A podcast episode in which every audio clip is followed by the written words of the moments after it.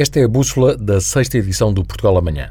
Desta vez sobre choque fiscal e o desígnio do crescimento. E relembro uma frase do presidente Jorge Sampaio: Há mais vida para além do orçamento. É uma afirmação de abril de 2003, quando o antigo presidente coabitava com o 15º governo do PSD e PP, liderado por Dom Barroso e com Manuela Ferreira Leite na pasta das finanças. Ora bem, 20 anos depois, todos estamos de acordo que é crucial ter finanças públicas saudáveis, controlar o déficit orçamental e, de preferência, alcançar superávit e reduzir a elevada dívida pública abaixo dos 100% do PIB. Porquê? Porque estes são sinais vitais de credibilidade junto dos mercados, que emprestam dinheiro ao Estado português, e porque geram confiança junto dos agentes económicos e contribuintes portugueses que suportam uma enorme carga fiscal apresentado o orçamento para 2024, que traz algum alívio no IRS, mas aumenta impostos indiretos e não mexe no IRC, nem traz novidades para as empresas, desafiamos João Leão, ex-ministro das Finanças de António Costa, e Carlos Lobo, fiscalista e ex-secretário de Estado dos Assuntos Fiscais de um governo socialista, mas ele continua independente e até crítico deste governo, a responderem à pergunta desta edição do Sim ou Não. É possível um choque fiscal para estimular o crescimento económico, aliviando o esforço sobre empresas e o que resta da classe média?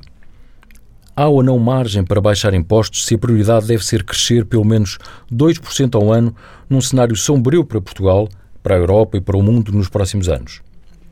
Ora, destaco algumas afirmações que podem merecer reflexão.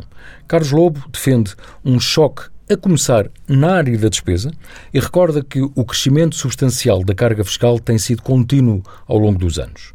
No caso do orçamento para o próximo ano, há uma míriade de outras contribuições criadas para maquilhar uma não subida do IRC e remata: nós ainda temos um sistema de gestão das finanças públicas do século XIX.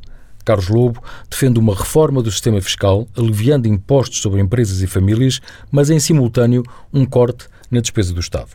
João Leão prefere destacar que, ao longo dos anos, houve alguma redução dos impostos em Portugal, afirma que os nossos impostos diretos são cerca de um terço mais baixos do que a média da União Europeia, sendo Portugal o único país que está a reduzir os impostos de forma significativa no próximo ano.